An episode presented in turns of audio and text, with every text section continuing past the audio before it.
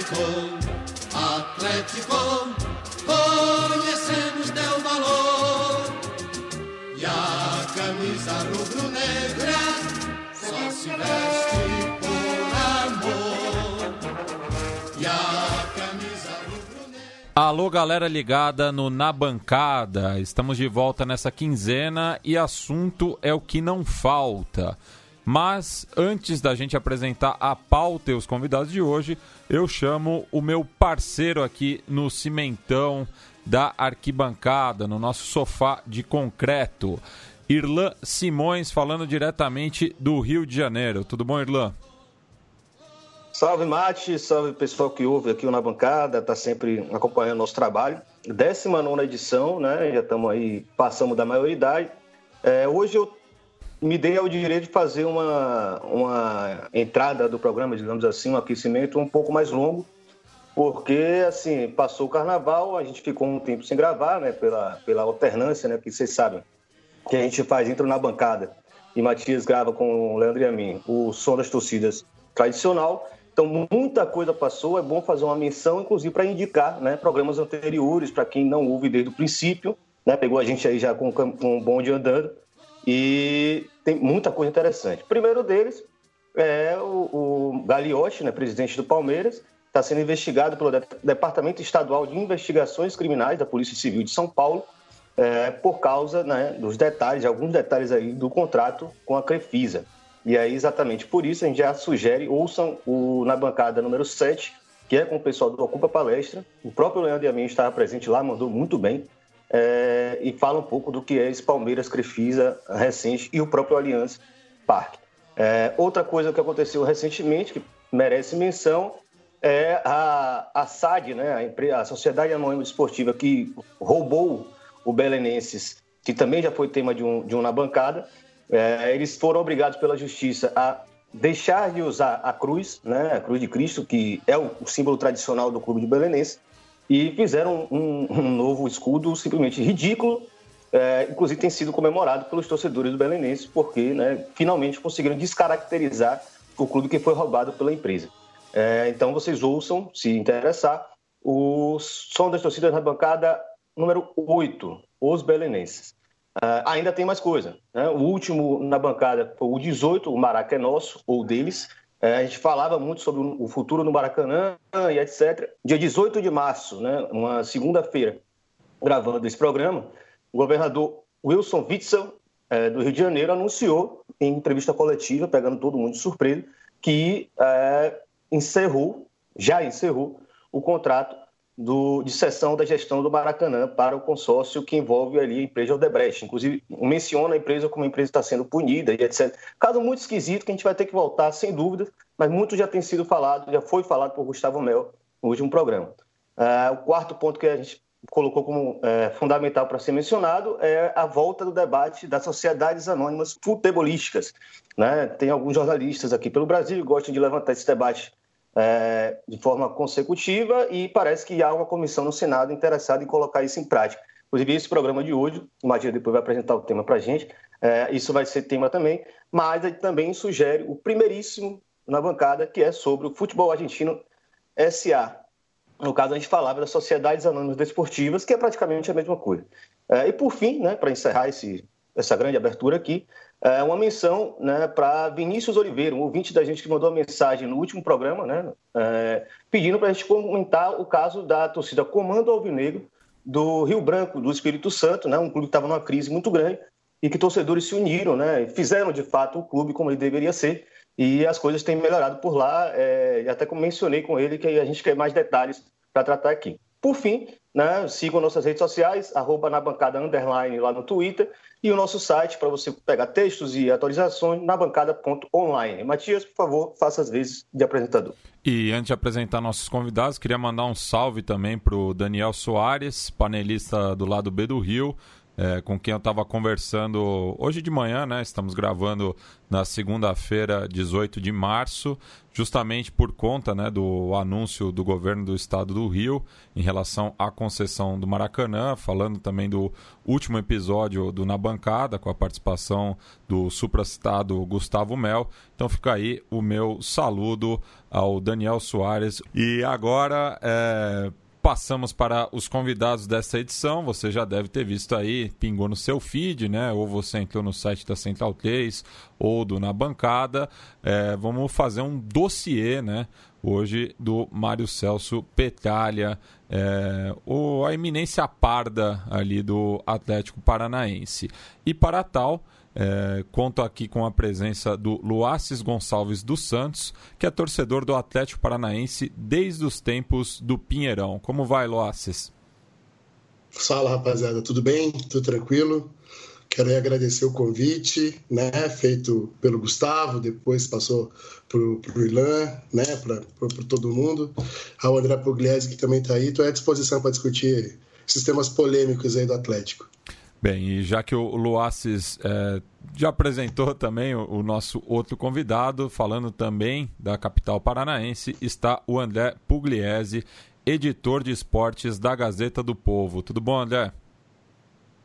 Fala, Matias. Fala, Luaces, Irlan. Eu que sou ouvinte aí do, do Na Bancada, é uma satisfação grande poder conversar com vocês, participar do programa. Estou aí à disposição para a gente falar, porque tem muito assunto envolvendo Mário Celso Petralha, que é um, um nome, um dirigente aí que consegue, mesmo uh, saindo aqui do Paraná ou sendo de um clube periférico com, como o Atlético, consegue ter alguma projeção nacional e a gente que está acompanhando aqui uh, diariamente, tem essa rotina ligada ao Atlético, conhece bastante aí desse personagem uh, interessante e polêmico aí do futebol brasileiro. Bem, e aproveitar mandar também um salve para o Maurício Tardino, né, que fez a ponte é, com o André para participar do programa. Ele que é um dos membros do conselho editorial do Baião de Dois. Irlan. Bom, seguinte, Mário César Petralha é sim vanguarda no futebol brasileiro. Para o bem ou para o mal, ele pegou o Atlético, clube absolutamente periférico do futebol nacional, e desde então pôs o Furacão para se intrometer entre os 12 principais do país. Basta dizer que o Rubro Negro foi o último time estranho a ser campeão nacional em 2001, feito que quase repetiu em 2004. De 2002 para frente, só os grandes venceram, e não parece que vai mudar. Para além dos resultados em campo, o Cartolão é sinônimo de inovação fora do gramado também. O Furacão tem um CT moderno desde os anos 90 e construiu uma arena em 1999, mais de uma década antes do período de modernização dos estádios no país, com a Copa de 2014, né? o que a gente fala de arenização. Assim, tudo que envolve elitização e arenização, discussões que tornaram fundamentais, aconteceu antes no Atlético. A escalada no preço dos ingressos, por exemplo, a torcida atleticana já sofreu antes. A briga com as torcidas organizadas do clube, Petralha encampa desde o início dos anos 2000. Jogo de torcida única é o desejo do Cartola há anos. Biometria, a Arena tem desde 2017. Envolvida ainda numa série de controvérsias com a relação com a imprensa e a disputa pelo direito de transmissão, o nome de Petralha provoca curiosidade geral e temos uma chance para conhecer mais do empresário, filho de uruguaio, de 75 anos. Uh, esse texto breve, que acho que sintetiza bastante o que é Petralha, foi escrito pelo próprio André Pugliese, né, que é editor da Gazeta do Povo, e é nosso convidado hoje. E eu acho que é, é, pega muito bem o que é essa figura de Petralha. Né? Ele, ele, ao mesmo tempo, ele é amado e odiado dentro e fora do, do Atlético Paranaense. Uh, ele inspira é, muita desconfiança, muito pé atrás, mas também é um cara que inovou demais, um cara que tem a mente arejada, um cara que é, revolucionou de certa forma o futebol brasileiro, é o cara que tem ótimos resultados para um clube fora do eixo, ao mesmo tempo que é um cara extremamente autoritário e, e é, agressivo com a sua própria torcida. É, bom, André, enquanto jornalista, e Luaces, enquanto torcedor né, de longa data do, do Atlético, estão aqui mais do que ninguém capazes de falar. Quem é Mário Celso Petralha. André, por favor, comece. Bem, Irlan, você deu um panorama geral e eu quero, eu vou puxar um episódio uh, do início da, da trajetória, pelo menos assim, oficialmente do Petralha com o Atlético, que eu acho que uh, sintetiza bem assim essa, esse personagem, né? O Petralha que começou a, a colaborar, digamos assim, com o Atlético ainda nos anos 70, um movimento chamado Retaguarda Atleticana, que co colaborava informalmente ali com o clube, né, junto com outros atleticanos ilustres que, que chegaram a ser presidentes do clube ou atuaram na diretoria. Petralha já participava nos anos 70. Só que ele uh, chegou oficialmente ao Atlético ali por volta de 95, quando o Petralha, e, e eu vou iniciar com a versão romântica né, dessa aproximação do Petralha com o Atlético. A versão romântica diz que Petralha estava nas arquibancadas do Couto Pereira na Páscoa de 95, quando o Atlético foi ali massacrado pelo seu principal rival, Curitiba, por 5 a 1. E em dado momento, mesmo uh, diante dessa goleada, desse vexame, a torcida atleticana começou a cantar o hino do clube nas arquibancadas do Couto Pereira, o estádio do rival Curitiba, né? Petralha estava nas sociais e vendo aquela demonstração de amor, de paixão, ah, se sentiu tocado a ponto de decidir, falar, não, eu vou assumir esse clube e vou ah, dar alegrias para essa torcida tão sofrida, que está aí dando uma demonstração tão bonita aí num clássico, mesmo com a equipe sendo goleada. Como eu disse, essa é a versão romântica e que tem sim, o Atlético foi goleado, a torcida uh, cantou o hino do clube no estádio, isso tudo aconteceu, o Petralha estava lá, mas agora vem a versão, digamos assim, mais completa da, da aproximação do Atlético com o Petralha. Meses antes, Petralha já atuava nos bastidores, ele que é um, um empresário que atuou em campanhas eleitorais aqui no Paraná, foi caixa de, de campanha eleitoral, próximo do, do ex-prefeito e ex-governador Jaime Lerner, então um cara acostumado aí aos gabinetes, aos bastidores, e meses antes desse Atletiba, Petralha já pressionava a diretoria do Atlético naquele momento, Atlético que era presidido pelo Hussein Zraik, né? pressionava de alguma forma para assumir o clube e hoje tem um termo aí que é muito, que a gente ouve bastante, que é uh, falar em desidratar, né? Então, digamos assim, que o Petralha já atuava nos bastidores para desidratar o Atlético, prometendo injeção de dinheiro, enfim, prometendo que conseguiria atrair outras receitas, é, vendendo um plano para que conseguisse tomar o poder no Atlético. E a partir desse momento e considerando esse Atletiba importante também, e depois, meses depois, enfim, ele conseguiu, junto com outros pares ali, outros atleticanos, uh, uh, assumir, uh, num primeiro momento ali, extraoficialmente, depois, posteriormente, oficialmente o Atlético, e a partir daí já são mais de 20 anos de história. Ou seja, é um, é um, são esses dois episódios, esse episódio inicial mostra bem como o Petralha tem um, um, uma imagem ah, muito forte e que já, já se mistura e já se confunde com um mito ah, com relação à atuação dele, o histórico dele, e como é um homem eminentemente de bastidores, de escritórios, de reuniões, ah, enfim, que sabe se movimentar e, se, e, e, e criar oportunidades. Acho que a principal ah, o principal trunfo dele é, sem dúvida, ser um dirigente que está sempre olhando ah, muito na frente, né? Como eu, o Irlan falou, a Petralha, a, o Atlético e Petralha, junto com outros nomes importantes na história, ah, o, o Atlético construiu uma arena em 99, muito tempo antes uh, do desembarque aí das grandes arenas na Copa do Mundo. O Atlético tem um CT muito uh, moderno também há muito tempo. Então é um nome que eu acho que é muito é um nome fundamental para a gente explicar um pouco dessa evolução do futebol brasileiro a partir de um clube menor que é o Atlético aqui em Curitiba. Isso eu tô, já me alonguei um pouco aí, falando de um ponto de vista mais geral, tem vários pontos específicos que eu acho que é muito interessante a gente conversar, e se tratando do Na Bancada, né, um, um programa aí de cultura de arquibancada e que Petralha está diretamente ligado. Agora acho legal a gente ouvir também um pouco aí o Luaces aí, o que, que ele pode falar como um torcedor aí do Furacão, né? Então, acho que o André falou quase tudo né? Falou muita coisa nessa perspectiva, principalmente histórica inicial aí do, do, do Petralha. Mas eu acho que é, a, a, grande questão vinculada ao Petralha é o, o fato dele ser um visionário, é, me parece, de descobrir o papel do capital no futebol brasileiro. Ou seja, entender o Atlético como, como uma, uma possibilidade efetiva de negócio, sabe? Que existia possibilidade de negócios muito vultuosos no futebol brasileiro para além do eixo, muito para além do eixo.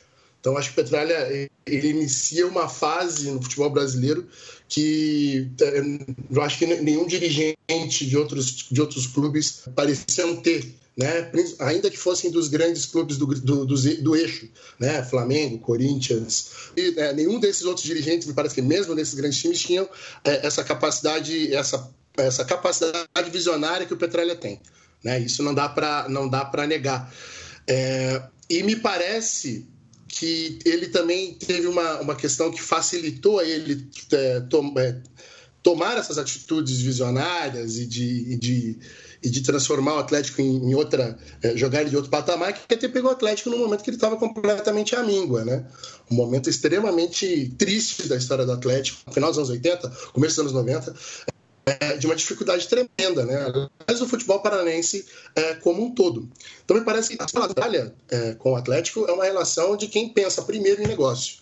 Né? É, e aquilo que o André já tinha comentado, o, o, Petralha vem do âmbito negocial, ele vem do, do âmbito comercial, né? das relações comerciais. Ele é tido sempre, ou seja, a, a grande aura que está no entorno dele é do grande de empresário, a gente não sabe do quê, porque a gente nunca conhece nenhuma empresa do Petralha. Né?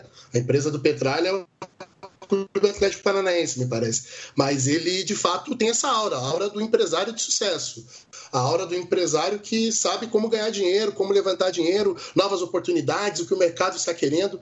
E eu acho que a grande questão é como ele é, colocou o Atlético, como ele conseguiu introduzir o Atlético é, dentro dessa perspectiva é, empresarial é, de homem de negócios, efetivamente. Então, eu acho que esse, essa é a grande relação do Petralha com o Atlético. Claro que, pegando o Atlético num momento tão, tão ruim e conseguindo fazer com que o Atlético conseguisse pelo menos é, ter meia para jogar, né, ter um estádio para ter um estádio para jogar, né, ter um pouquinho de estrutura para poder se organizar. É claro que aos poucos ele foi conseguindo ter algumas, algumas conquistas, né? E conquistas importantes, como o próprio brasileiro de 2001, quase brasileiro de 2004, a, a a vice-libertadores de 2005. Ficamos aí um tempo um pouco sem, é, fora do cenário um pouco em relação à possibilidade de títulos. Voltamos aí em 2018 com a Sul-Americana. Mas ele me parece que a relação, o que a gente pode, que a gente pode vislumbrar no Petralha é de fato é, de um homem de negócios vinculado ao futebol. E eu acho que é por isso que ele é, ele é vanguarda nesse sentido. Acho que me parece que ele é o primeiro é, cartola profissional brasileiro de uma era pós-moderna do futebol, de uma era aí do século 20 e 21, da transição do século 20 para o século 21. Acho que talvez essa seja a, a principal característica dele, me parece, para além aí dos defeitos ou das qualidades, mas acho que esse é um ponto que a gente pode fazer referência nele, com toda certeza. Maravilha. Acho que se alguém não conhecia bem Petralha, acho que agora ficou muito claro é, a, o posicionamento de vocês dois, né? Desenhou bem né, o que é essa figura controversa, e mas é isso, né, uma figura que de fato soube né, se posicionar dentro de um futebol que teoricamente estava se modernizando e conseguiu fazer isso no clube fora do eixo. Então essa parte é muito importante de ficar atento, além de só de falar mal dele. Né? É, e aí, eu, assim, vamos para a gente já começar a pegar pontos mais específicos, que, convenhamos, eu estava conversando em off com, com o André e com o Luaces, quais, são, quais eram os pontos importantes da gente comentar né, no, no programa como um todo. E assim, é tanta coisa que Petralha né, já fez ao longo desses últimos anos que ficava até difícil você tentar encaixar todos esses assuntos. Então vamos começar pela Arena da Baixada, que eu acho que é talvez o maior símbolo do que é o próprio Petralha. Né? Um estádio que em 1999 ele é inaugurado, um modelo é, alienígena para o Brasil, fazer uma cidade como Curitiba, que não é grande como Rio e como São Paulo, é, com recursos próprios do clube, é, com um pedaço do, do estádio é, é, sem poder construir arquibancada, por causa de uma escola que pertencia a um, a um coxa branca, assim, tudo é muito curioso em torno da Arena do Baixado É, e eu, particularmente, me interesso muito por ter pesquisado sobre a Arena, né, sobre essa, essa mudança é, de padrão dos estádios brasileiros. E, obviamente, a Arena da Baixada era o primeiro elemento ali que deveria ser colocado. É, então, assim, no próprio Clientes versus Rebeldes, é, tem uma parte grande que eu vou comentar sobre isso, a partir principalmente de uma reportagem da Placar em 2004, e aí já né, pegando pelo depoimento de André e de Luaz, é, provavelmente foi uma das grandes, uma das melhores fases de Petralha ali naquele, no início dos anos 2000, é, e o nome da matéria era basicamente Estádio Modelo, é, ingresso caro, inspirado no futebol inglês. O Atlético Paranaense elitiza sua torcida e pode se transformar em exemplo. O nome da reportagem, na verdade, é A Lei do Mais Rico. E só comentando em relação a essa reportagem, porque a mesma placar ela publicou cerca de 10 anos antes uma matéria muito extensa sobre a Arena Amsterdã, que o Ajax é, havia construído ali na metade dos anos 90 e que também foi um modelo é, inspirador para o Atlético Paranaense na remodelação do Joaquim Américo. Exato, exatamente. Está aí inserido na própria reportagem há essa menção. É, três, três pontos dessa reportagem acho que são fundamentais, fundamentais de ser colocado aqui. Primeiro é a, fra a frase do próprio Petraghi. É, na época, salvo engano, você pode me corrigir aí os dois, ele é, devia ser presidente do Conselho Deliberativo. É, o Atlético não quer mais torcedor, e sim apreciador de espetáculo. É, o outro, a outra figura proeminente na época, é, que era o presidente de fato do clube, que era o João Augusto Fleury, ele também tem uma frase chocante nessa reportagem, que é a seguinte: o povão já não vai a lugar nenhum há muito tempo. Quem fez a exclusão social não foi o Atlético. Boa parte dos que reclamam são aqueles que depois de saírem do estádio vão beber e assaltar. Uh, e a própria reportagem traz uma imagem fantástica de uma torcedora com um cartaz na mão, escrito classe social não define conduta moral. Ou seja, assim como o Atlético foi né, o pioneiro, a vanguarda de modernizar e arenizar, né, e aí como falando já arenização como um conceito, né, que transforma também o público, não é só o prédio. É, também talvez tenha sido um dos primeiros, uma das primeiras torcidas né, a discutir essa questão da elitização dos estádios e de bater de frente com essa ideia de que estádio é só para rico, que estádio é só para quem tem grana e a massa vai ter que ficar na TV. Então, assim, já jogo a bola aí para os dois. É, comentário como é que a Arena da Baixada chega e como é que hoje ela ainda é, é uma parte central nesses problemas que envolvem o Atlético Paranaense. Bom, como o Irlan falou, a Arena foi inaugurada em 1999 e um estádio, um modelo de estádio realmente que era uma novidade, né? No Brasil não, não havia nenhum estádio uh, com esse conceito, embora a gente tivesse estádios, inclusive o próprio Joaquim Américo, estádios assim com arquibancadas muito próximas, né, do campo, como a Vila Belmiro, que a gente costumava chamar de alçapão, né, alguma coisa assim. O Joaquim Américo também era muito próximo do gramado, mas, claro, não restou nada daquele modelo de estádio, um modelo muito antigo, um dos primeiros estádios do Paraná, uh, que foi colocado completamente abaixo e foi erguida a arena em parte ali com o dinheiro da venda do Paulo Rink e do Oséias, né? Essa dupla de ataque que se destacou nos anos 90 aqui no Atlético. Enfim, uh, foi erguida a arena e a arena, assim como já era o Joaquim Américo, mas numa outra num outro patamar, a Arena se tornou um trunfo ah, muito importante para o Atlético dentro de campo, né?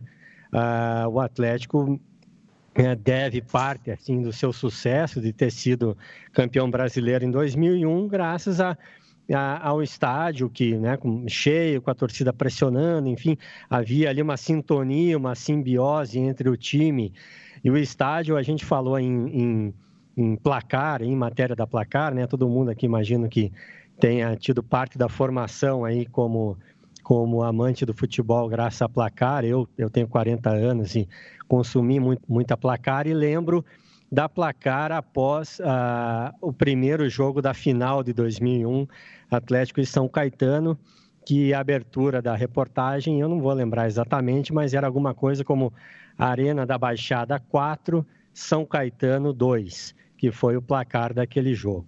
Então ficou muito. Atlético e Arena se confundiram ali nesse período ah, ah, no futebol no, brasileiro, né? Agora é, essa fase, ela, esse, essa lua de mel entre Atlético e sua torcida, com um título brasileiro ah, na bagagem, aí, né? Um, um troféu importante para o Atlético, que enfim depois de muito tempo conseguiu a se igualar ao rival Curitiba, que foi campeão em 85, essa lua de mel terminou justamente depois do título brasileiro, a partir de 2002, quando o Petralha foi, de alguma forma, se isolando no poder. Né? O Atlético era tocado ali pelo Petralha, pelo Ademir Adur e pelo Enio Forneia. Então, eles formavam um trio ali que se revezava ah, na condição de presidente e tal, e tocava o Atlético. O Petralha foi se isolando e, e ah, de alguma forma, a lua de mel foi se desmanchando. Né? A partir de 2003, já problemas com ingressos ah, sendo majorados, a torcida reclamando. Em 2004, ano em que o Atlético foi, é, por pouco, não foi bicampeão brasileiro, né? terminou ali coladinho no Santos. Nas primeiras rodadas, eu não sei se foi exatamente a primeira, a torcida do Atlético, especialmente a torcida organizada, os fanáticos, não entrou no estádio por causa de, uma, de um aumento no preço dos ingressos. Fez um protesto fora da arena. E o Atlético acabou sendo derrotado pelo Figueirense por 3 a 0. Aí, se a gente vai dizer que faltou esse resultado, não faltou, é outra história. Mas é interessante como desde 2004 essa discussão ah, já é quente no Atlético e passado aí mais de 15 anos, a discussão continua igual. A gente tem a impressão de que a coisa não evoluiu. O Atlético agora para a Libertadores jogou o ingresso uh, a 200 reais, o dobro do que praticava no ano passado, uh, com a desculpa, a estratégia de que essa, essa, esse ingresso alto na bilheteria empurra o torcedor para o plano de sócio. É uma estratégia que o clube usa também já há mais de 10 anos e não consegue avançar no seu plano de sócios. Ou seja, ah, é, a gente vê que como é mal resolvida né, essa equação entre preço de ingresso, entre presença no estádio, média de público, e como é uma discussão que o torcedor atleticano, de uma forma geral, o Luassis vai poder falar sobre isso, eu tenho certeza que se vê cansado, né? Porque já são mais de 10 anos que essa coisa não consegue ser resolvida. O Atlético continua com a mesma política, com a mesma estratégia, como o Irlan falou, de elitização, de que estádio não é para para pobre, que pobre vai ver, o, vai ver jogo na televisão, porque isso já acontece de uma forma geral na sociedade, não é só no futebol. O que o Atlético, ah, por outro lado, não consegue responder é como encher o seu estádio, que ah, desde 2014 é para 40 mil pessoas, um pouco mais, e desde então o Atlético não consegue sequer uma média de público que bata nos 20 mil pagantes. Ou seja, o clube aparentemente tem assim um conceito bastante fechado, mas não consegue traduzir, não consegue implementar, não consegue resolver esse conceito ah, enchendo o seu estádio. É isso aí. Concordo em gênero e número grau com o que o André colocou. O André, claro, colocando aí toda uma perspectiva de de dados e de datas, que eu confesso eu não sou dos melhores, não sou, não sou muito do estilo torcedor que consegue lembrar exatamente todas as datas, exatamente como aconteceu, como não aconteceu. Mas eu me lembro do, mas eu me lembro dos momentos e dos contextos. E eu só quero fazer um recorte aqui histórico, se for possível, para lembrar um pouquinho como era, como, como o torcedor atleticano talvez se sentia nesse processo de mudança é, da Baixada. É, eu, eu, eu acho que, que tem, uma, tem uma questão que, que é clara em relação à torcida do, do Atlético, que é uma torcida que era carente de estrutura, mínima estrutura, né? É, das histórias que eu sempre ouvi em relação à antiga, antiga Baixada, né, antes dos anos 90, quando o Atlético deixou de jogar lá, quando era um estádio de fato extremamente acanhado, mas um estádio é, aconchegante e acanhado, mas ao mesmo tempo muito simples, né? E que era uma torcida vibrante, grande.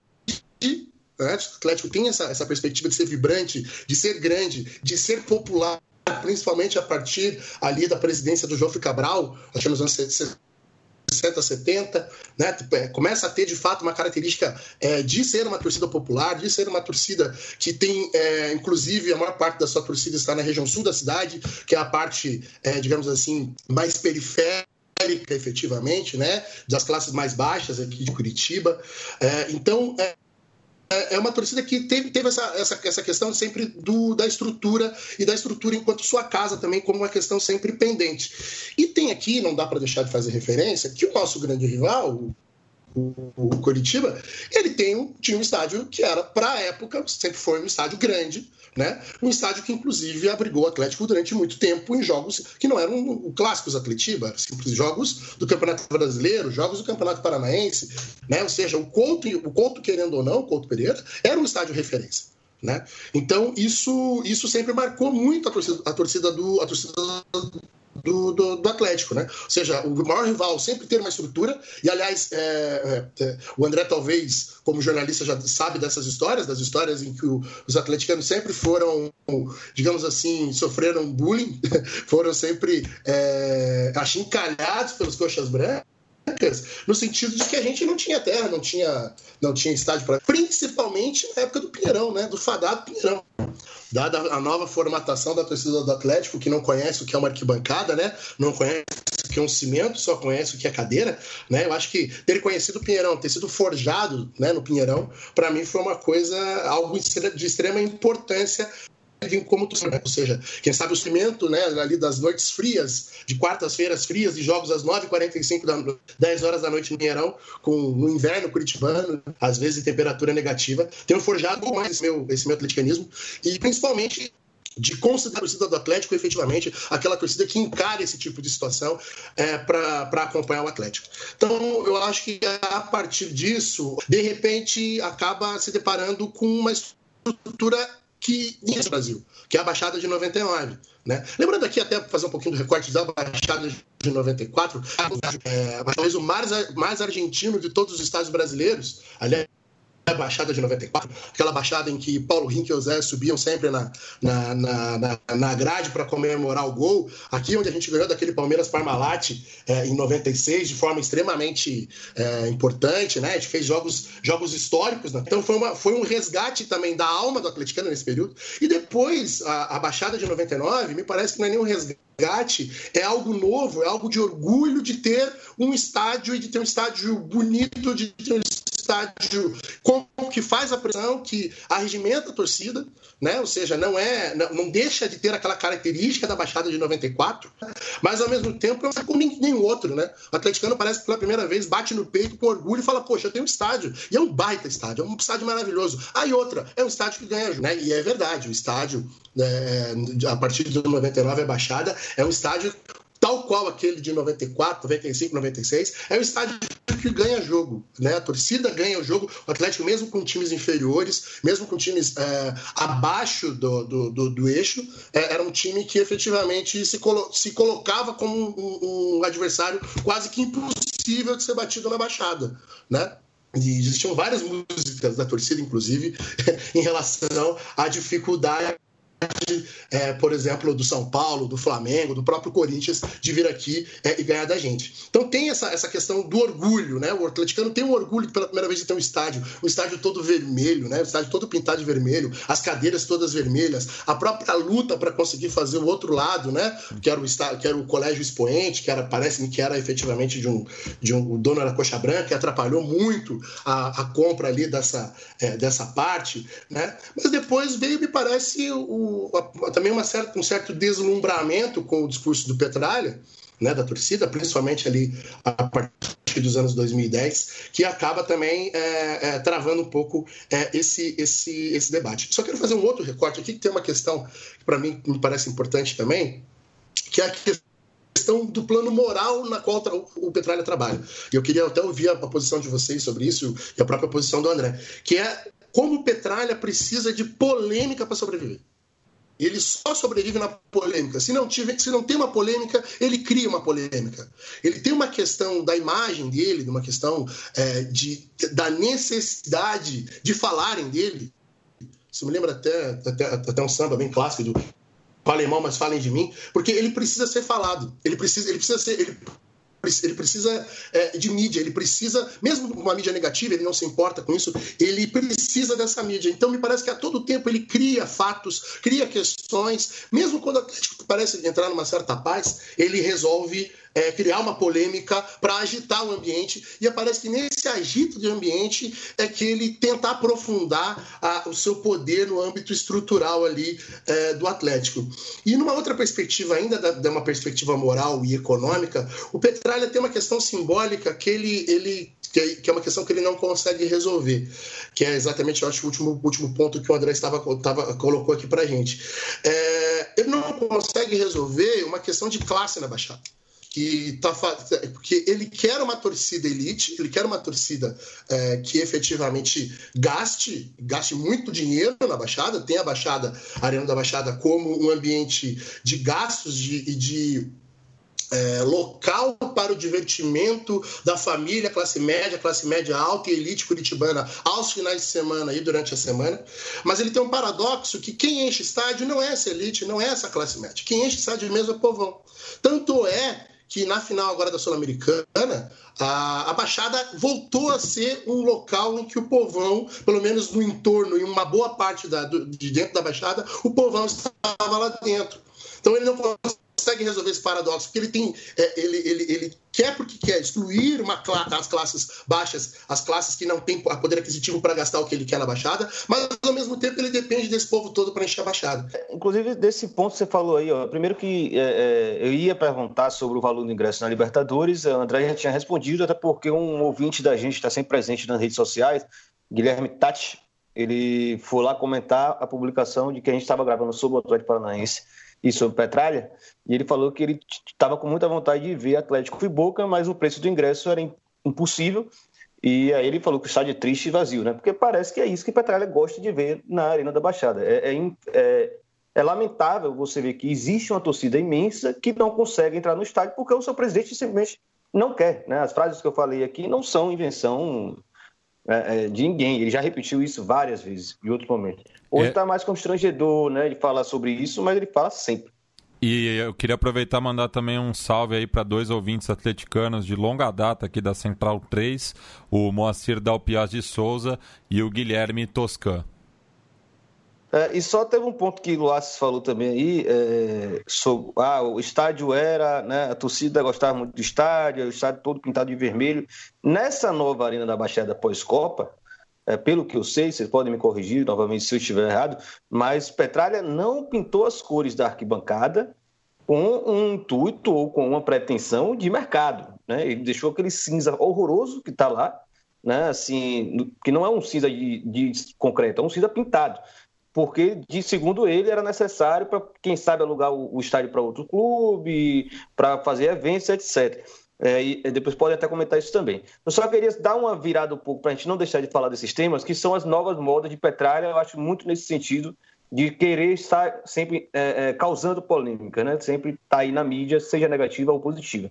Que é, é, primeiro, a batalha dele contra os fanáticos, eu não talvez só o Esporte Clube do Recife tenha uma relação tão negativa entre diretoria e, e, e torcida organizada, né? agora mudou porque mudou a gestão, é, mas Fanáticos e Petralha têm uma, uma relação conflituosa talvez única no país e que também é consequência dessa questão é o lance da biometria e essa me desculpe, mas essa idiotice que ele chama de torcida humana, que inclusive eu bati palmas e a gente elogiou muito aqui a posição do, do Coxa em simplesmente desmoralizar essa ideia ridícula de torcida humana, que é pura hipocrisia.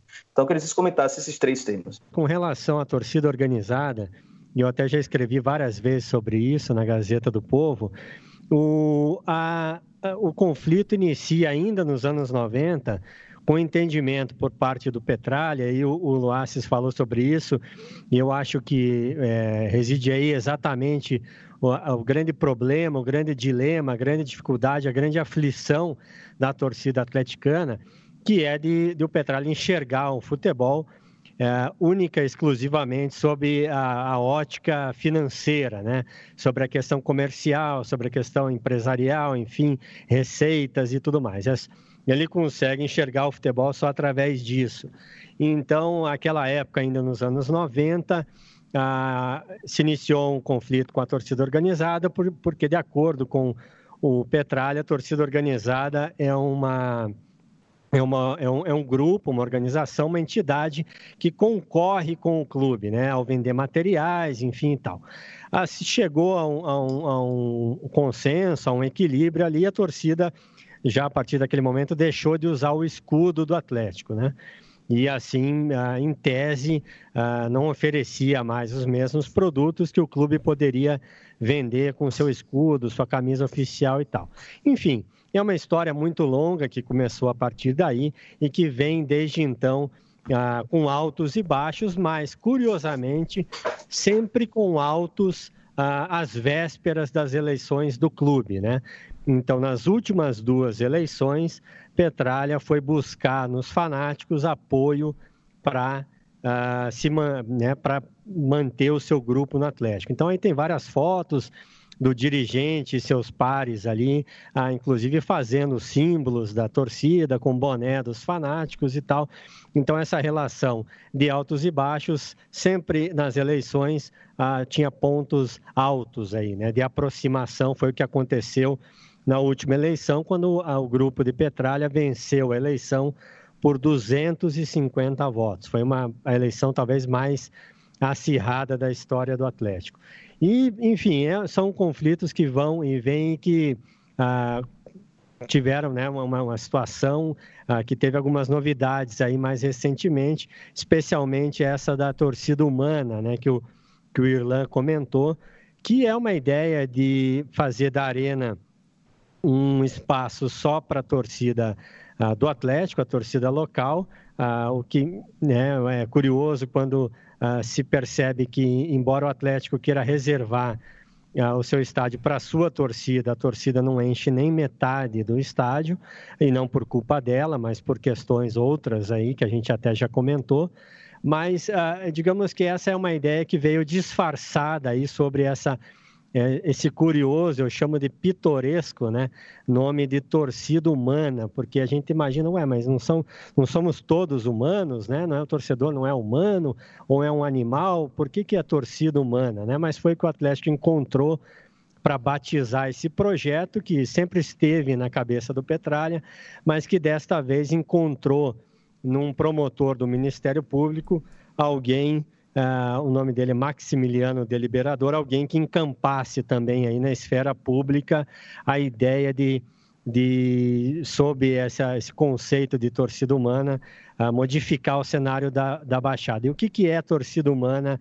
Uh, é todos convivendo pacificamente, a torcida adversária e a torcida local convivendo nas arquibancadas da arena, sem divisão de torcidas, todos irmanados sentados lado a lado, dividindo ali o mesmo pacote de batata frita, o, menos, o mesmo refrigerante, enfim, ah, ah, dentro da arena. Porém, tem um detalhe: a torcida é humana, mas é humana mais para uns do que para outros. A torcida adversária pode só comprar ingresso, que é caro, mas não pode cantar ah, as músicas do seu clube não pode vestir a camisa do seu clube, enfim, pode só entrar no estádio e ficar quieta, né? não pode se manifestar. Esse é o conceito de torcida humana que o Atlético ah, idealizou e contou aí com o Ministério Público, que de forma alguma deliberou com, com nenhum nenhum representante de torcida, ninguém ah, ah, da torcida do Atlético, enfim, não discutiu esse projeto que foi implementado na Arena da Baixada. Então, são mais episódios que mostram como é bastante delicada essa, essa, esse, esse cenário, como é delicado esse cenário ah, da arquibancada da Arena da Baixada, estádio super moderno e tal, mas que aparece mais cinza aí as suas cadeiras, né? Que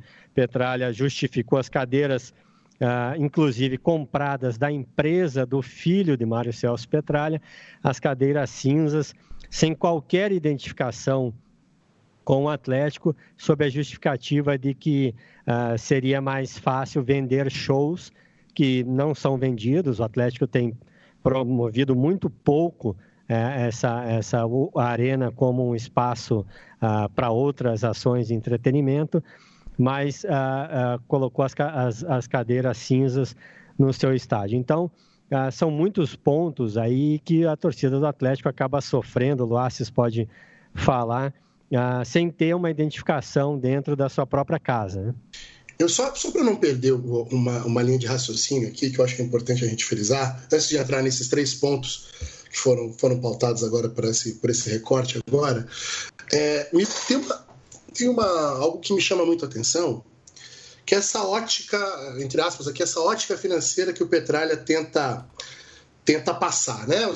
sentido, no sentido de que ele tem a preocupação com o futebol, o futebol rentável, o futebol que efetivamente dê lucro, porque se der prejuízo o futebol não acontece, que futebol é negócio mesmo, etc, etc. Só que nesse ponto a gente chega numa, numa questão crucial, que é a seguinte, uma coisa que me parece que é, que é fundamental no futebol, que é a finalidade do futebol e que é principalmente qual é a finalidade de um clube de futebol, de uma associação que se torna um clube de futebol. É, porque na visão do Petralha, ela acaba virando um, um, um, fim em si mesmo, né? Porque o clube tem que ir bem porque ele precisa existir, mas ele precisa existir porque ele precisa ir bem financeiramente. Tanto é que quantos anos aqui a gente ficou comemorando, e isso era até é, tema de piada aqui dos nossos rivais, a gente ficou comemorando o balanço positivo. O Atlético todo não tinha título, não tinha nada. Mas balanço positivo tinha. Olha o balanço, a, a, a como é que é? Aquelas empresas de, de auditoria, todo ano, olha, as, as contas do Atlético foram aprovadas pela auditoria externa da White House Coopers, não sei o quê. E era isso que a gente comemorava, entre aspas, aqui. Então, o Atlético tem virado e tem sido referência dos clubes que são fim em si mesmo. Né? É, de fato, o objeto não é mais é, as pessoas torcida do Atlético, para que existe o futebol? A atividade central de uma entidade, de uma entidade que existe por si só, que não tem relação com a torcida, que não tem relação com as pessoas. O que interessa é o clube. E o clube precisa ter essa saúde financeira. E nisso, no externar isso, o Petralha também é vanguarda. Uma vanguarda negativa, obviamente, para a gente que, que, que, é contra esse tipo de visão, mas ele é vanguarda. Uma vanguarda no sentido que interessa ao clube. Inclusive, gosta de criticar criticar a torcida, né, dizendo que qual foi a participação que a torcida, que a torcida do Atlético efetivamente dá para os títulos, quem que efetivamente se associa. Ele entra sempre nesse debate de que o, o, torcedor atleticano quer o resultado, assim como o torcedor em geral, quer o resultado, mas não investe na, na entidade para ter o resultado. Ele gosta de usar essas expressões. Então parece que a gente está sempre uma mesa de negócio, né? uma mesa de negociação. E ele é uma pessoa muito raivosa, uma pessoa que tem um rancor muito grande da torcida do Atlético. Ele gostaria de ser endeusado, ele gostaria de ser, e é por alguns, diga-se passagem, mas ele gostaria de ser, é, é, de ter unanimidade, sabe, em relação ao gosto. Ao mesmo tempo, gosta de criar as polêmicas. Então, é uma figura muito contraditória, é uma figura muito paradoxal. Né? É, entrando nesses, acho que nos três pontos aqui levantados pelo Ilan, é, a primeira questão, a, a, batalha contra a torcida organizada, é, parte parece que de uma relação, é, obviamente, desigual de quem tem um poderio efetivamente, algum, algum poderio forte econômico, que é a diretoria, o Petralha em si, é, fazendo toda essa gestão do, do, dos recursos, e uma torcida que foi ficando refém dessa, desse crescimento e foi ficando refém também é, da diminuição da participação popular na torcida do Atlético né? Automaticamente menos, menos, menos, menos pessoas é, das classes baixas no estádio, diminui também o, o tamanho da, da, torcida organizada, diminui a adesão à torcida organizada. Né? Mas a, a toda sorte aí, é, das confusões e dos desmandos e dos contratos, e não, é, de forma até extremamente é, impressionante. A TOF, a Fanáticos, ela continua ainda fazendo o seu papel, ainda cobrando, né? no final da Sul-Americana, conseguiu reunir ainda algo que sobrou brava dela ainda, deu um caráter para a Baixada que a gente não via há muito tempo. Uh, eu garanto que se essa, final da Sul-Americana tivesse sido é, realizada há 10 anos o clima teria sido outro e o Atlético teria ganho com muito mais facilidade do, do, do Júnior Barranquilha. A gente, viu uma, a gente vê uma torcida, boa parte da torcida, que não sabe mais torcer, não sabe mais cantar música, não sabe nada. Ela é uma, é uma torcida que simplesmente virou uma torcida espectadora. Então, a TOF ainda tem um papel muito, muito, muito importante é, nesse sentido. E me parece que ela ainda é, querendo ou não, uma cara do Atlético ainda, daquele se tem alguma coisa ainda que sobra é, é, de popular no Atlético, me parece que ainda é, é a Fanáticos, e não obstante os seus vários os seus vários equívocos aqui em relação às suas opções, principalmente na última eleição, quando decidiu apoiar o Petralha, e mesmo isso é reconhecido, foi reconhecido em nota pela, pela própria torcida. Então a gente tem essa questão que é bem complexa. O segundo ponto da torcida humana, acho que o André matou a charada. É o jeitinho que o Petralha fez de é, ter a torcida única.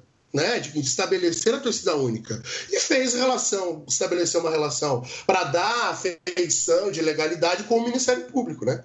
É, mesmo sendo uma notória ilegalidade, uma notória inconstitucionalidade, que, em relação principalmente a ao direito do, do, torcedor de exercer a sua, a, de, né, de se manifestar nos estádios em qualquer lugar, né, ele tentou, ele driblou isso com, com o aval do Ministério Público, que é o que mais me assusta, né, o Ministério Público se prestar a esse papel né? É, e conseguiu fazer isso. Diga-se de passagem, uma questão que foi completamente rechaçada pela torcida atleticana. Não só pela organizada, muito bem rechaçada pela organizada, mas pela torcida atleticana em geral. Inclusive, o que faz com que é, isso faz com que a torcida atleticana seja impedida de ir nos outros estádios no resto do Brasil.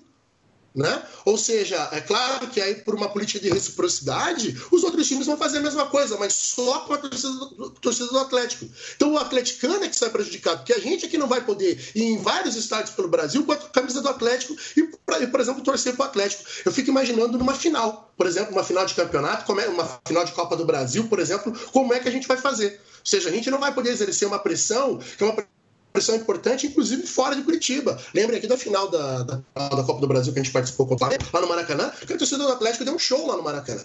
Né? Torcida do Atlético tinha, sei lá, acho que 4, 5 mil atleticanos lá no, no, no, no, Maracanã, parecia que tinham 20 mil. Então, é, é, isso que também a gente sai extremamente prejudicado. E as cores da Baixada, me desculpa, é, é uma bizarrice. Aliás, a Baixada, no ponto de identificação.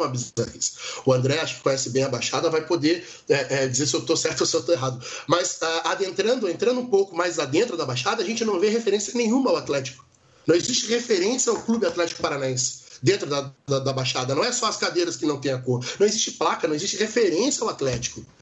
É, volte meia, inclusive, tem lá o estádio CA Paranaense no máximo, máximo que existe de referência. Então, é, é de fato um, um estádio feito não para o Atlético na sua relação com a sua torcida para o futebol. É um estádio feito para negócios. Se o Atlético está ou não envolvido nesses negócios é outra história. Negócio aqui no sentido de efetivamente gerar lucro, lucro aí para as pessoas que estão no entorno do Atlético. Né? Ou seja, mas é um outro paradoxo, porque pintou, as cadeiras são todas cinzas e não tem um show baixada.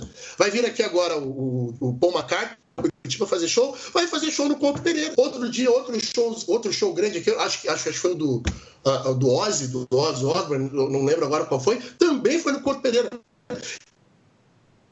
A gente tem que ficar ouvindo esse discurso de que não, a Baixada é uma cor neutra justamente porque ela é um centro de eventos, ela não é só um estádio de futebol. Só que o que tem lá mesmo é futebol e é o que vai ter, tomara que só tenha isso mesmo, né, que tenha um ou outro show, Parece que a função essencial da Baixada é, seja o, o, o futebol. Então, são várias contradições, várias questões que eu, como torcedor, fico extremamente triste, né? Fico assim, é, me sinto efetivamente mal, angustiado, inclusive. Eu vou na Baixada hoje em dia para ficar angustiado. Não tem alma, não tem uma, essa, essa falácia da torcida humana, usando aqui uma expressão petralhadora, né? Essa falácia da torcida humana, que é um absurdo, né? A questão da, da identificação da Baixada. Então, é uma questão, é uma questão, são questões de fato extremamente é, polêmicas, mas sobretudo para a torcida. Essa torcida me parece, principalmente essa torcida mais antiga, é, mais arraigada, as raízes populares do Atlético, é uma, uma um fatores extremamente tristes, tristes. Eu, eu de fato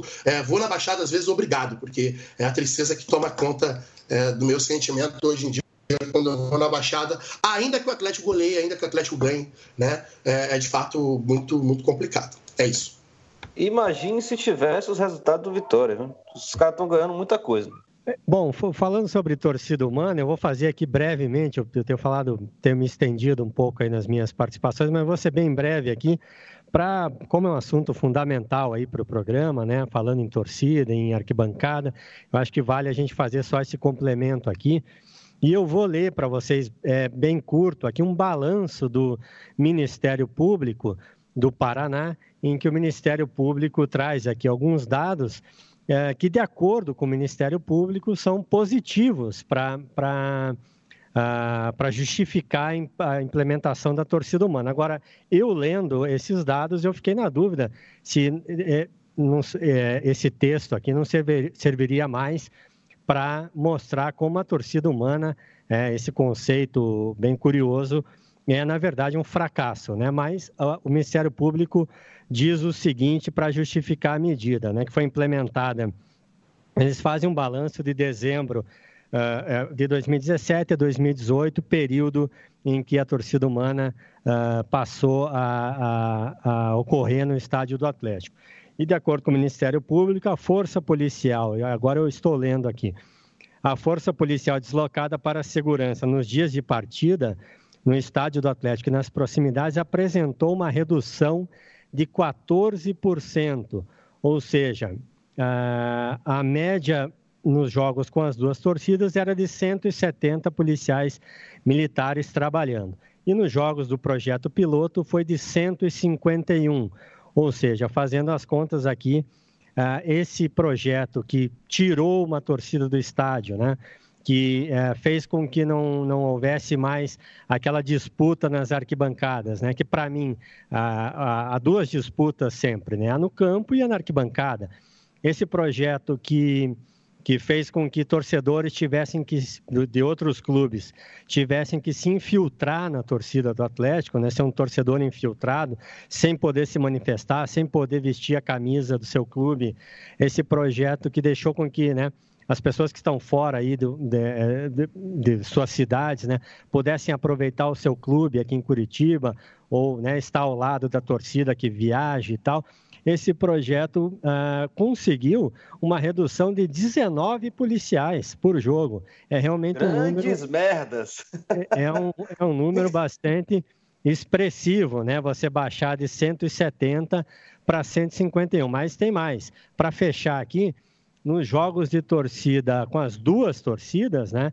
E eu não vou nem falar do, da, do, do da da diminuição do, do, público no, no, jogo, né? na média de público do Atlético, é evidente, com uma torcida a menos, né? e as grandes torcidas ali uh, do Flamengo, do Corinthians, do São Paulo, do Grêmio, do Inter, né? clubes mais próximos aqui, enchiam ali uma parte da arena, é claro que a média de público caiu. Mas os registros de ocorrências nos jogos caíram de 28 com as duas torcidas para 20 registros, ou seja, baixou de 170 policiais para 151 e de 28 registros para 20 registros de ocorrência. Então, por isso, agora vocês devem entender por que, que eu fiquei na dúvida se isso aqui é para justificar, né, é algo para ser celebrado ou se é algo para ser lamentado. Né? É só, uma, é só uma, um comentário é, desse paradoxo que é o dessa, dessa contradição que é o Petralha e essa lógica do Petralha, porque a lógica é o dinheiro, a lógica é a saúde financeira, é né, isso em primeiro lugar, e ele abre mão da torcida adversária no sentido de fazer dinheiro mesmo, num estádio que não enche. Né? De, da, como, como o próprio André, André colocou aqui agora, as torcidas do Grêmio, do Inter, né, do São Paulo, é, do Corinthians do Flamengo, nem se fala, sempre enchiam a parte de trás do gol, ali onde agora está Fanáticos, sempre enchiam o, andar, o, o, o, anel de cima, o, a arquibancada da parte de cima e a parte de baixo. Então, é, é, ou seja, ao mesmo tempo em que se, em que se preza essa questão financeira a todo custo, é, se abre mão, inclusive, nesses jogos maiores, de uma bilheteria maior. Né? O que só talvez nessa lógica do Petralha teria alguma lógica se a torcida do Atlético de fato colocasse 40 mil é, pessoas todo jogo, né? E que nesse jogo, na verdade, seriam 4 mil atleticanos que não estariam indo ao estádio, etc. O que não é o caso. Então, vejam a, a, a, a contradição que é a ambulante que é o Petralha, né? É uma contradição ambulante. É isso. Bom, é, a gente vai ter que começar a se, a se encaminhar para o final. Petralha é um poço de sem fundo de polêmicas e de, de decisões malucas, estapafúrdias. É, inclusive, quando eu estava, inclusive, na hora pesquisando essa nota do Ministério Público, foi simplesmente ridícula que, que André trouxe para a gente aí, com esses dados que não dizem nada, né? Se dizem alguma coisa, dizem que a torcida humana, entre aspas, tem que acabar. É, e acabei achando aqui algo que aconteceu na quinta-feira. Talvez você não esteja nem ciente do que aconteceu. Na arquibancada Getúlio Vargas Superior, Petralha criou um espaço VIP no meio da arquibancada, que é uma arquibancada lateral, né? Ele criou um espaço VIP lá e não deixava ninguém entrar, só quem estivesse pagando pelo espaço VIP numa arquibancada. Então, assim, não faria o menor sentido e deu briga, teve troca de soco. Tem um vídeo aqui na internet, compartilhei no Twitter, na bancada, você pode procurar lá também. Deu briga. Ou seja, ele consegue criar problemas dentro da própria torcida com essas ideias né, completamente no, é, sem noção. E aí, sobre torcida humana, é, sugiro que vocês também ouçam o Na Bancada número 16, a gente comentou isso de forma mais, mais profunda né, e, e trouxe outros elementos também. Como Petralha, de certa forma, não está sozinho, né? É bom prestar atenção nisso. É, Para já começar a encerrar, e aí algo que não pode deixar de ser falado, e aí eu quero que vocês falem de forma bem breve. É, Petralha ele se reproduz no poder do, do, do CAP há quase é, 30 anos, né? inclusive a nível de conseguir fazer uma reforma total na identidade do clube, no nome do clube, é, com a aprovação de um conselho que não viu o material. É algo completamente absurdo o que aconteceu, né, que descaracterizou completamente o clube que a gente conhece. Agora não é mais Atlético, é Atlético. É, nós da bancada não vamos usar o H, esqueçam isso, a gente vai usar o Atlético Paranaense em respeito a torcedores como o Luaces, por exemplo, que vem desde o Pinheirão. Então, colocar para vocês, né, o, o, Atlético ainda é um clube né, social, uma associação civil, ele não é uma sociedade anônima ainda, por mais que Petralha já fale isso abertamente que quer fazer, mas ele não é o dono do clube. Mas como diabos esse cara consegue mandar e desmandar tanto é, se o clube ainda tem uma estrutura como um conselho, tem oposição, mas o que acontece? Né? Então, já para encerrar, eu queria que vocês deixassem esse recadinho aí para a galera explicar como o Petralha consegue ficar tanto tempo no poder fazendo tanta maluquice. Bom, vou iniciar aqui da minha parte. Uh, com relação a essa questão política, uh, há um, um, algo importante no estatuto do clube que prevê que o grupo vencedor, a chapa vencedora, forma integralmente o conselho deliberativo. Não há uma, uma uma divisão, uma proporção com relação à chapa perdedora. E ao contrário de outros clubes que a gente sabe que tem outros tipos de conselheiros, né? Conselheiro uh, nato, conselho, enfim, várias várias formas de conselho. O Atlético tem só esse conselho deliberativo, né? E aí o a gente uh, foi brindado, né, com esse momento histórico, né, como o Irlan falou é, brevemente do que eu considero, considerei à época, um suicídio coletivo, né? do Conselho Deliberativo do Atlético, que, como já está no nome, né, deveria ali deliberar sobre as questões do clube, mas abriu mão, ah, é, não quis nem ver o que o Atlético ah, estava projetando aí para essa mudança de identidade tão importante. Poderia, inclusive, ver e aprovar, assim, informalmente, ou não, tudo bem, vamos em frente, mas não quis nem ver, assinou em branco, um cheque em branco, e, ao mesmo tempo, ah, mostrou como não tem utilidade alguma, né? já que no momento fundamental para a história do clube, ah, se absteve de opinar sobre a nova identidade do Atlético. Então aí já está um ponto político uh, bastante delicado que deixa o clube uh, nas mãos do grupo vencedor. E como todo a gente vê o Flamengo, né, uma potência aí com eleições tão esvaziadas, né, com poucos votos, como é comum no Brasil, a movimentação política no Atlético também é bastante é, é bastante tímida, é, pequena, né? Se dá normalmente nas eleições e há esse componente do futebol, né? Que que liga qualquer movimentação aos resultados de campo, né? Então, se o clube está indo bem, como o Atlético foi muito bem no ano passado, qualquer tipo de discussão, qualquer tipo de oposição não é bem vista pela própria torcida, né? Isso acaba sufocando esses movimentos aí é, contrários ou de discussão. Então, a, a gente entende que, como qualquer outro clube, é o resultado que manda. Se tiver bem, está tudo dentro de campo, está tudo bem fora dele. Se tiver mal, aí alguns focos de oposição começam a aparecer. O fato é que, como eu disse lá no início, para terminar já, Petralha foi, ao longo do tempo, se isolando no poder até o momento que passou a reinar absolutamente sozinho no comando do Atlético.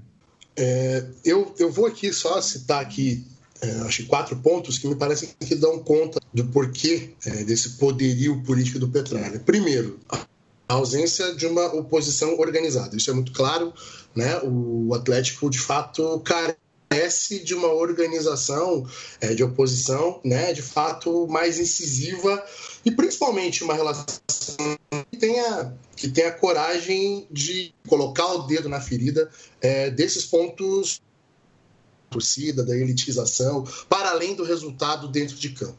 Né? É, e isso está muito também vinculado ao fato do Petralha saber fazer política. Vem da política, quando eu tinha colocado no começo aqui da, da nossa conversa, é, o Petralha vem da política. O Petralha foi é, secretário, assessor, enfim, do Jaime Lerner, se eu não estou enganado, foi coordenador de campanha do Jaime Lerner, né, no, no, nos anos 90, antes, um pouco antes. Então, ele, de fato, é, convive com o ambiente político já muito. Então, ele, é, acho que a gente tem que ressaltar isso. Ele é um cartola que sabe fazer política, né? Desde sempre. Isso é algo e aprendeu a fazer a política do futebol.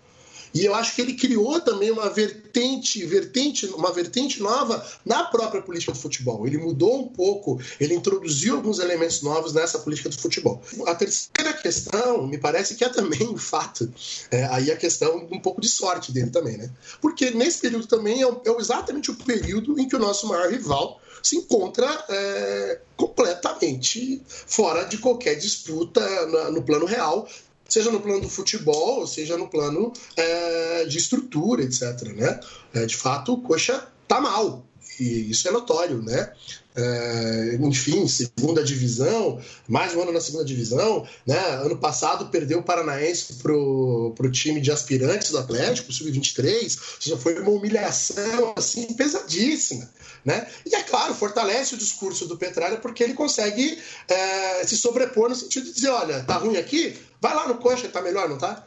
Então, é, é, isso também ajuda, né? Sem falar que ele, por exemplo, no ano passado teve um pouquinho de sorte também, quando era para ele queria manter o Fernando Diniz, e nós iríamos cair para a segunda divisão, para segunda divisão com o Fernando Diniz, e ele tinha uma joia em casa que era o Thiago Nunes. Thiago Nunes assume o time principal, acerta o time, o time sai da, da zona do rebaixamento, fica ali próximo da zona da Libertadores, na beirada da zona da Libertadores, né? E ainda disputa e vai para a final da Sul-Americana e consegue ganhar a Sul-Americana. Então a gente também teve um bocado de sorte em alguma medida nesse ponto, que ajuda essa relação do campo e que ajuda, inevitavelmente, é, o próprio Petralha a se manter.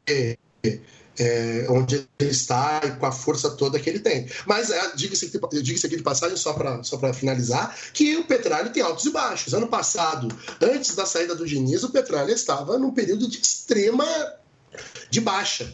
Né? Inclusive, eu acho que se a eleição tivesse ocorrido a eleição do a eleição para presidente, para o conselho, etc., tivesse ocorrido é, antes do título da Sul-Americana, antes dessa daquela fase final da Sul-Americana, eu acho que o Petralha não, se ele, não seria eleito. É, com, com, facilidade, tal como alguém, como as pessoas hoje aí, pelo menos uma boa parte, acham que vai ser. Então, enfim, era isso que eu tinha aí para dizer no, no, esses finalmente. Bueno, agradeço a presença do Luaces e também do, do André. Foi muito bom aí o esclarecimento é, do que está acontecendo no Atlético Paranaense, nesse processo de longa duração aí, que se confunde né, com a trajetória política do Petralha. E eu deixo o espaço para tanto o Irlan quanto vocês tecerem as considerações finais. Bom, eu só vou falar rapidinho, porque eu tinha esquecido de dar um recado. É, nossa linha de transmissão está bem ativa e está muito boa. A gente jura que a gente não floda. É, vocês podem seguir lá até para ter atualizações mais rápidas. Né? É, 21 980 80 9683. Você manda uma mensagem, pede para ser adicionado. É, e vou deixar a palavra aí para o pessoal do que pô, é, de, é do Paraná, né? É um torcedor fanático do, do Atlético Paranaense, extremamente chateado e um cara que acompanha é, diariamente o Atlético Paranaense e vem falando sobre isso tudo há muito tempo, né, se antecipando a todos esses assuntos. E agradecer bastante né, a presença de vocês, foi um programaço, né, talvez um dos melhores que a gente teve até aqui, agradeço demais a vocês. Bom, já que eu sempre falei primeiro, agradeço a gentileza aí do Luaces por me deixar abrir aí a conversa, sempre vou, vou finalizar primeiro também, uma satisfação muito grande participar na bancada, eu que sou ouvinte, ah, já fico à disposição aí sempre que quiserem, estou ah, à disposição.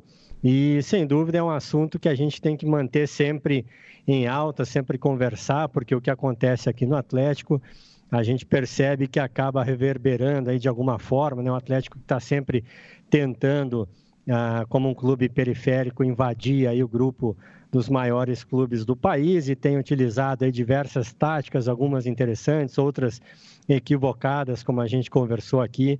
Eu acho que é sempre bom ficar de olho no Atlético e no que faz Mário Celso Petralha em relação ao futebol, em relação à torcida. Muito obrigado, Matias, Irlan, Luaces. Estou sempre aí junto com vocês. Valeu. Agradecer ao Irlão, ao Matias, ao Gustavo Mel, que fez a intermediação, né? meu grande camarada Gustavo Mel, que é para mim uma, uma referência é, nessa postura e da análise é, do futebol moderno, dessa relação das torcidas, do futebol, não só como futebol em si, mas como um elemento fundamental da cultura. Né? Então, agradecer a todos, ao André, que acho que é, falou de forma excepcional aí sobre a história, principalmente sobre as relações políticas no entorno do Petralha, no entorno desse, desse momento que o Atlético vive.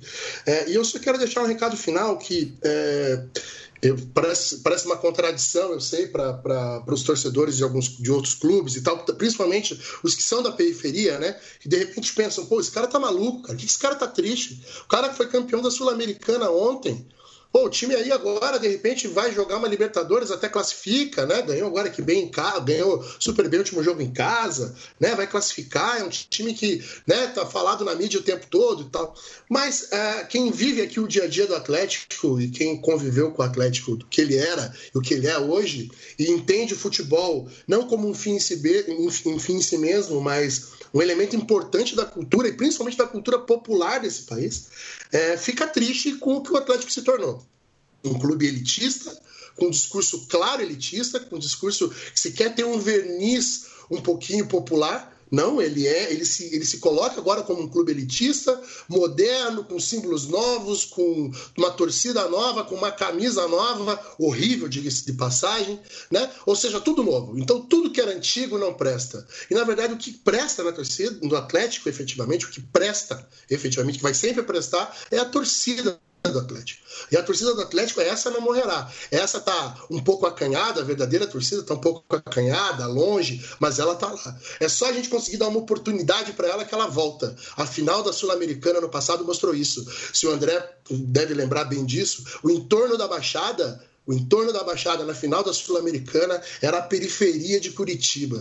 Era uma coisa linda, povo na rua sabe? Pessoas negras, pessoas que efetivamente não têm recurso para entrar em todo jogo, é, pessoas, é, muita, muitas mulheres também no entorno do estádio, muitas crianças também no entorno do estádio, mas aquele clima de churrasquinho, aquele clima de fazer um som fora do estádio, aquele clima de fazer, de levar o isopor, de fazer confraternização. E esse é o verdadeiro clima da torcida do Atlético. Essa é a verdadeira torcida do Atlético. Uma torcida sim de periferia, uma torcida de, de, de negros, pardos, né? não uma torcida é, elitista elitista, branca, sobretudo masculina, que domina as arquibancadas. Então, esse era o recado final que eu queria dar. Mais uma vez, agradecer a vocês, me colocar à disposição para qualquer coisa que eu puder ajudar aqui na minha condição de torcedor e deixar um abraço aí para todo mundo aí da equipe e principalmente para os demais é, colegas atleticanos que também nos, estamos, nos ouvem e também em relação aos demais torcedores dos outros times, né, que também tem uma postura também crítica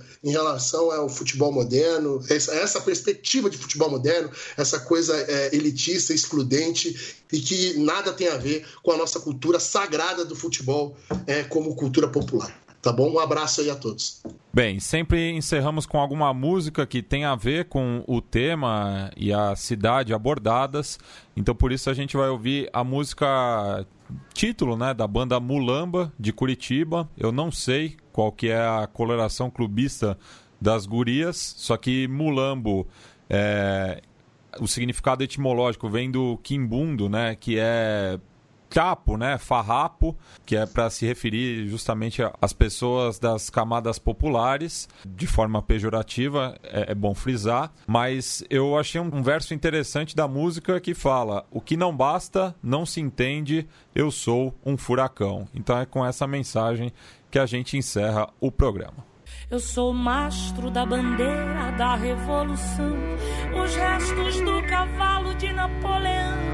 Eu sou a brasa que matou Joana Dark, as cinco balas de John Lennon, rally cidadão, o lixo humano, escória da sociedade. Sou que come que eu deixo de comer. Nasci do limbo e bailei pra essa cidade. Sou quem dá vida aos monstros que eu quero ter. Você vai lembrar quando eu te olhar